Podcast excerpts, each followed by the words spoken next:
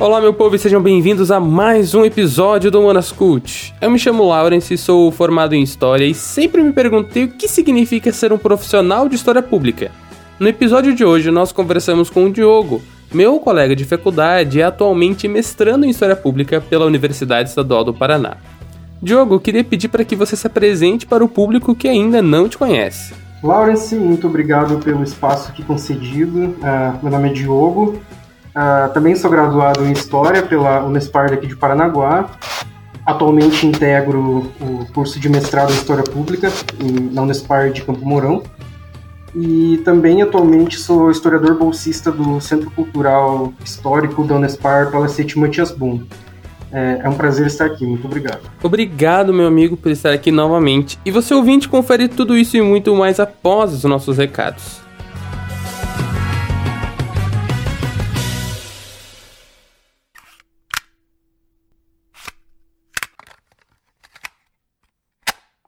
Eu quero frisar desde já que o nosso programa quer servir de ponto de partida dessa discussão, e aqui nós não temos tempo de discutir todas as nuances do tema.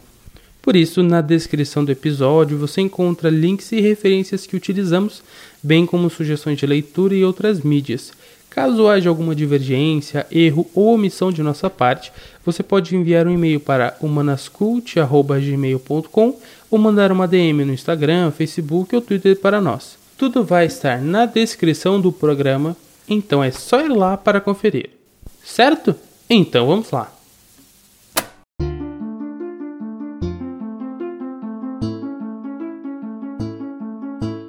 Olá, querido ouvinte do Humanas Cult, e obrigado por estar com a gente em mais um episódio do seu podcast sobre humanidades, cultura e mundo pop. Eu estou aqui nesse momento para pedir a sua ajuda para manter o Manascut no ar.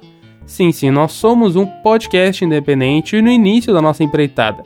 Nós temos algumas formas de financiamento. A primeira delas é o Padrim, onde você pode escolher um plano mensal e desbloquear metas e recompensas.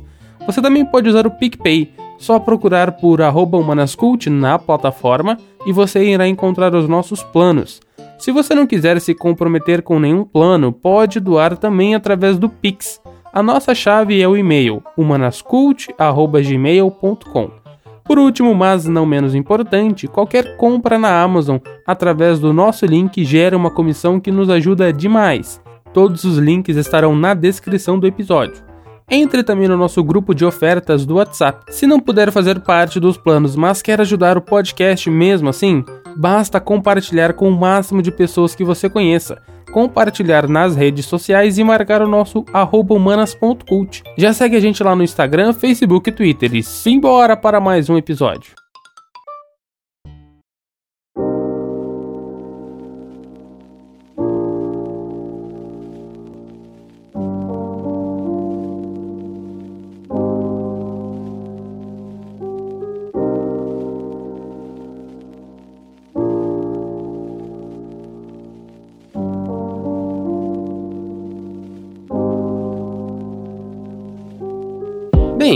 Uh, acho que primeiro de tudo, eu queria começar com uma provocação. Se a história pública tem esse nome, significa que ela pode ser feita por qualquer pessoa? Sabe aquela galera que todo bairro ou cidade tem, que são assim considerados os guardiões da memória de um lugar ou de uma história? Eles podem ser considerados historiadores também? Primeiramente, para te responder isso, né, a gente tem que dizer que o passado ele não é uma prerrogativa do historiador, né? É, acho que o ser humano, pela natureza né, é, evolutiva dele, ele é um, um ser temporal. Né? A gente tem aquele, né, aquele senso de olhar para o passado e se projetar no futuro. Eu acho que é isso que, inclusive, nos diferencia das outras espécies. Então, é, eu acho que esse, essa prerrogativa sobre o passado não recai sobre o historiador. É, agora, no entanto, a gente precisa também né, fazer aquela diferenciação né, do que, que é a história e, e o que, que é a memória, né? Então, a gente não nega o, o acesso de memorialistas, jornalistas, comunicadores no geral ao espaço de debate sobre o passado, né? No entanto, eu ainda tenho certeza que quem deve se fazer esse trabalho sobre a história é o historiador, né? Ah, agora, o historiador público, ele não se refere a pessoa que é historiadora, mas sim aquelas pessoas que trabalham com o passado junto com o historiador público. Então, geralmente, o historiador público é aquele que é usado para compor uma, uma equipe de algum trabalho determinado que vai precisar desse, desse passado, né? Então, é, geralmente tem comunicadores né, que fazem isso, né? A gente pega, por exemplo, a a série lá da Segunda Guerra em Cores, né, que é uma série bem famosa, muitos professores usam essa série para ensinar história é, pelo apelo pedagógico que ela tem né, e didático também, né. Então, é, esse trabalho colaboracional ele é feito com todas as com todas essas, essas gamas sociais e culturais que existem e que perpassam a memória e também a história. Eu achei interessante que você disse que a história não é uma prerrogativa do historiador, ao mesmo tempo que a gente sabe que os historiadores trabalham com registros né, do passado para reconstruir e, e aí sim contar uma história. Mas eu achei interessante que você trouxe essa ideia, porque aqui nós temos então uma junção de trabalho né, dos historiadores com memorialistas e outros profissionais também. E a gente sabe que os historiadores não são somente aqueles que viveram um processo ou que escutaram histórias sobre algum acontecimento, né? Mas eles são, antes de tudo, a galera que procura por vestígios e documentos, como eu disse, para escrever a história. Por isso, eu queria te perguntar: quando começou a se pensar na história pública? Existem assim antecedentes para pensar a história pública como uma disciplina ou algo do gênero? Essa é uma pergunta bem historiográfica, né? Então, é, a história pública é um, é um movimento, né? É, institucionalizado recentemente, eu diria, né? ainda mais no Brasil, mas eu acho que essa preocupação né, de se perpassar a sua produção a, a, a, outros lugares que não somente os muros acadêmicos, ela, ela num primeiro momento, ela, ela foi preenchida, né, não por, por esses acadêmicos, né, mas pessoas que queriam né, que essa informação fosse, fosse passada. Isso meio que mudou do século XIX, né, com o positivismo, uh, e aí a gente passou a cientificizar esse, trabalho de comunicação. Então a gente passou a se comunicar em bancas, em uh, dissertações, teses, né, simpósios, mesas redondas, né, algo mais voltado ao, ao âmbito acadêmico. Né. Uh, agora, quando a gente fala de uma história pública institucionalizada, é, na verdade, voltando um pouco, eu acho que, inclusive, essa deveria ser a preocupação de todos os acadêmicos, né? não só historiadores públicos, mas todos os acadêmicos, né, em transpassar essas pesquisas ao circular social, né, não só os muros acadêmicos, mas voltando ao que eu estava falando, a institucionalização da história pública ela é um movimento muito recente, né, e é, ela começou nos anos 70 com, com Robert Kelly, ele era um professor acadêmico, né? Muitas, gente, muitas pessoas tinham, acham isso algo contraditório, né? Porque ele era um acadêmico e vendia, e, e vendia uma ideia de que o historiador deveria se voltar para fora da academia.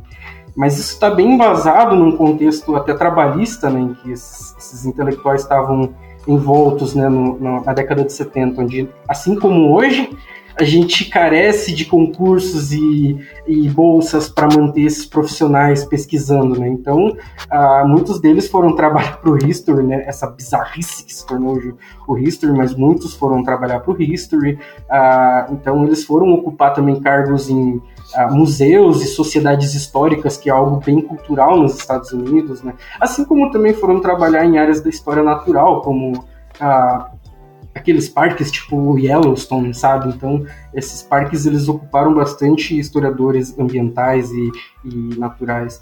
Uh, mas isso, depois, num segundo momento também, a história pública ela, ela, ela veio junto da história oral, né? Uh, junto também da história vista de baixo numa escola mais uh, inglesa, né? Então, o, até mesmo um aluno do E.P. Thompson, ele ele foi um desses precursores, mas que ainda não era chamado de história pública. Eles tinham essa preocupação de, de ser algo uh, voltado à, à, classe operária, bem história vista de baixo, mas que trouxesse essas pessoas para a conversa, né, onde eles falariam sobre a experiência deles, né, é, bem junto da história oral, personificando a, a história oral. E, e aí houve né, essa, essa guinada e aí essa tentativa de internacionalização. E aí, em 2010, né, vendo para, para a América do Sul. Houve essa tentativa de aproximação e de internacionalização, onde é, tentaram-se, de certa forma, padronizar a história pública e a gente recusou, porque é, nós brasileiros compreendemos que a história pública, tal como a gente via, era algo que já era feito pela gente, né? Porque a prática do historiador, antropólogo, cientista social brasileiro é muito junto da favela, das comunidades ribeirinhas, de comunidades quilombolas. Então, de certa forma, a história pública para nós foi algo que a gente sempre fez. Então, nada meio que mudou. Mas a gente pelo menos soube não se posicionar a uma história pública internacionalizada. E essa foi e é o grande debate atualmente da história pública, né? Se ela deve ser internacionalizada. Nós brasileiros achamos que não e eu também acho que não, porque isso tiraria as nossas especificidades. Sim, sim, mas é, eu queria que você se debruçasse um pouquinho mais, deixasse um pouquinho mais explícito assim, o que, que você quer dizer quando você fala sobre internacionalizar o debate sobre a história pública e tudo mais? Então, é, existe essa escola, eu poderia dizer escola, em que a história pública se formou não só no, nos Estados Unidos em 72 com Robert Kelly, né? Mas ela se formou também a partir da história oral na Inglaterra. Então você tem movimentos paralelos falando sobre algo que seria a mesma coisa. Então, em diversos lugares houve essa eclosão de uma preocupação uh, político-acadêmica de se portar para o, o que está fora do, do, do, dos muros e bancos, bancos acadêmicos. E aí, o, o, o Brasil, ele sairia disso com suas próprias uh, especificidades, no entanto, é, haveria essa tentativa de uma padronização internacional para, uh, de certa forma, estruturar a história pública como uma corrente historiográfica, sendo que ela não é isso, ela não é uma corrente historiográfica, ela é, ao meu ver, até uma prática, né? Então, essa questão da internacionalização se refere a isso, essa padronização de métodos e teorias coisa que desconsideraria cada especificidade de cada região onde ela paralelamente foi uh, surgindo. Hum, muito interessante. Eu, eu gostei demais de saber disso. É, realmente, esse episódio aqui é um episódio que eu desconheço.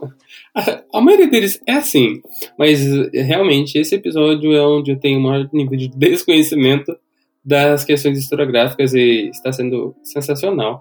Além disso, ouvinte, eu quero deixar de recomendação para você agora é, uma relação muito importante entre a história pública né, e o que o Diogo falou sobre a história social, a história vista de baixo, que é o nosso episódio 6, História Social Vista de Baixo, onde nós é, conversamos com o Tiago, que tem uma pesquisa sensacional sobre, sobre esse tema.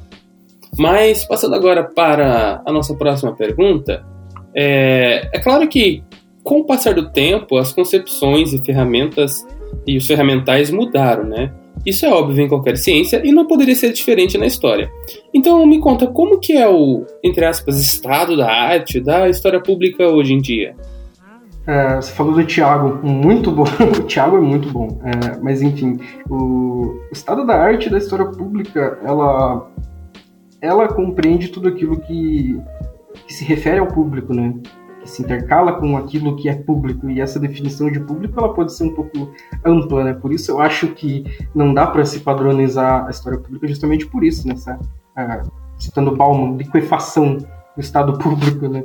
É, mas enfim, é, a gente trabalha de certa forma uh, se guiando numa história com o público, né? Que seria uma história junto do público, onde, por exemplo, uh, a aproximação a, com comunidades, né, deixando eles serem os, os que vão também participar da história como autores, né? Então, não seriam somente os historiadores aqueles que, que, que, que vão fazer a, a, a história, né? A, a, etnologia na etnologia poderia ser um exemplo de, de história pública, já que a gente vai pescando né, devagar aquelas informações relevantes né, para o processo historiográfico. Né. A gente também tem uma história para o público, né, que seria basicamente o que o historiador faz, né, ele escreve história, mas com uma preocupação linguística, estética, né, de texto, textual ali, né, voltado para um, um público que não seja somente o acadêmico. Então, essa seria uma preocupação da história para o público. Né? a gente também tem uma história pelo público, que seria basicamente o historiador tirar o corpo dele como autor e o, o seu público, né, geralmente também comunidades, né, onde possui aquele, aquele senhorzinho que você mencionou no começo, que é o memorialista, né, então é essa dimensão da memória, né, e aí a memória ela é escrita pelos, pelos públicos, né. Então a gente trabalha nessas aproximações e aí, o que, o que sai disso é muita coisa, né? A gente tem a literatura, a gente tem o cinema, a gente tem a TV, a gente tem a própria historiografia, né? A gente tem as mídias, as redes sociais, né? Então é uma, é uma ampla gama, né? Já que todos eles estão envoltos em algum tipo de definição do que é público, né? É, essa, essa ideia do, do público é, liquefado, né? Ela, ela é o que guia, né, hoje, a história pública, eu diria, na minha interpretação. Eu acho que uma maneira legal da gente entender isso é realmente ver na prática o processo de estudo e de construção. Então me conta, é, quais são os tipos de objetos que a história pública se interessa? Bom, é, acho que isso é muito do que, do que eu disse, né? A, história pública ela tá, ela tá preocupada por tudo aquilo que tenha potencial de ser usado para o público. Então, é, Bom, a gente tem uma, por exemplo, as redes sociais, elas evocam todo tipo de, de temas, né? Então, temas e subtemas também. A própria rede social é um tema que gera subtemas, né? Então, é, é muito difícil, né, a gente chegar e delimitar um ou outro, ou outro, ou outro. Então, o que eu falo aqui é que a história pública seria, de certa forma, um guarda-chuva em que abarca todas essas preocupações do que é público, do que é para o público, do que é com o público. Então é, é um pouco difícil de, de delimitar uma, uma única preocupação da história pública. Eu acho que essa, inclusive, é, uma, é, uma, é um ponto positivo da história pública, porque ela abarca diversas potencialidades distintas que auxiliam, de certa forma, o trabalho do historiador quando ele quer se movimentar pela arena pública de debate, inclusive. Ah, os comunicadores, os jornalistas, né, quando eles não estão a fim de fazer o trabalho que não é deles, o historiador, mas potencializar o trabalho do historiador, isso gera uma, uma, uma contribuição gigantesca. Na minha sala, por exemplo, é, existem, é, existem jornalistas, é, comunicadores, é, linguistas, é, e até uma, uma, musicista. Então, é, essa ideia do, do guarda-chuva é, muito legal, né? É uma, algo que não, não, não tem uma, uma única preocupação, mas tudo aquilo que se movimenta entre os diferentes públicos. Veja que interessante. Aqui a gente tratou sobre como os historiadores escrevem as suas metodologias, seus enfoques teóricos, objetos de análise, enfim, uma infinidade de coisas, né? Mas assim, tu também disse que outros profissionais sabem escrever e podem escrever história pública. Como que a gente consegue entender essa relação entre esses outros profissionais e os historiadores? É, como que a metodologia variada ela vai impactar nessa prática historiográfica? É, é, eu acho que é muito diferente um jornalista escrever sobre história, né?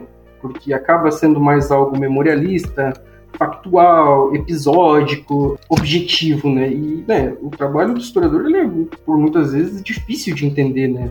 Essa subjetividade que a escrita do historiador traz, ela é o que diferencia o trabalho do comunicador, do jornalista, do musicista, do letrista, do, enfim, esses diversos profissionais, né? Mas é, quando você entra num, num, curso de História Pública, numa pós-graduação de História Pública, é, existe esse direcionamento, né? Eles passam a incorporar, no mínimo, a, a teorias de história, né? Regimes de história, regimes de temporalidades, né? Por exemplo, Budel, a Kozlek, a, o estudo dos análises, então, de certa forma, é, é revisto, né?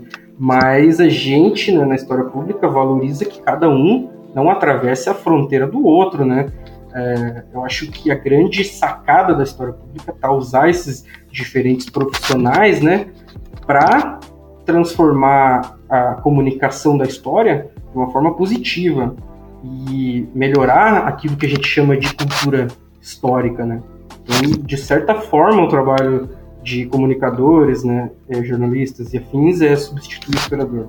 E pelo contrário, né, é trazer essas contribuições junto da, daquilo que a gente chama de arena pública, né, que é onde ocorrem as grandes elucidações sobre o que de fato foi o passado, qual a diferença de história e memória, os confrontos entre memória, né? Para quem para quem está nos ouvindo, existe um episódio aí sobre o Polak, então é bem interessante de entender essas questões. Né?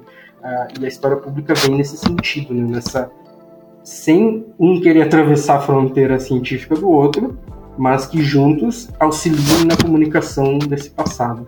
Cara, a gente tem um panorama muito legal aqui sobre esse campo historiográfico, né?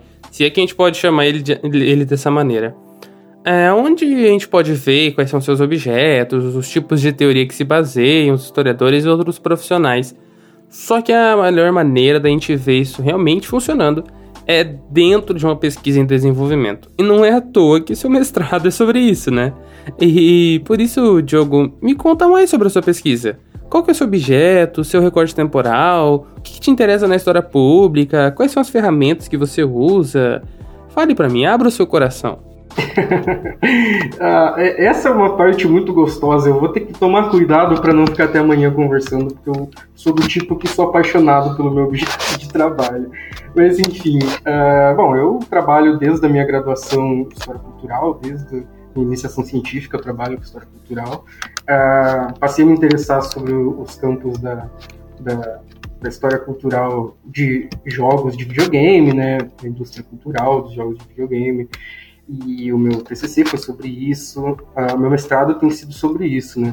É, eu trabalho também sobre uma perspectiva do tempo presente, né, é, que no caso é, se trata de alguns jogos, né, primeiro o Red Dead Redemption 2, né, do ano de, de 2018, é o trabalho que eu venho a, puxando desde a minha graduação, né, e levei ele para o mestrado para trazer uma aprofundagem, né, tentando puxar mais coisas teóricas para essa área dos, dos games né, e tudo mais. E também trato é, esses usos da história, né, é, junto desses públicos, né, como, é, como esses públicos compreendem a história que está sendo passada no jogo, né. É, o jogo trata essa questão da modernização dos Estados Unidos, da morte do Velho Oeste. Eu também trago uma questão da história digital, né, também. Né? Então, um tipo de netnologia tentando fazer os jogadores de grupos de redes sociais falarem que tipo de compreensão eles têm sobre alguns aspectos da memória e da história que são ali elucidados em Red Dead Redemption. Da mesma forma, também trato os usos da história é, dentro dos jogos de Assassin's Creed, Odyssey e Origins, né?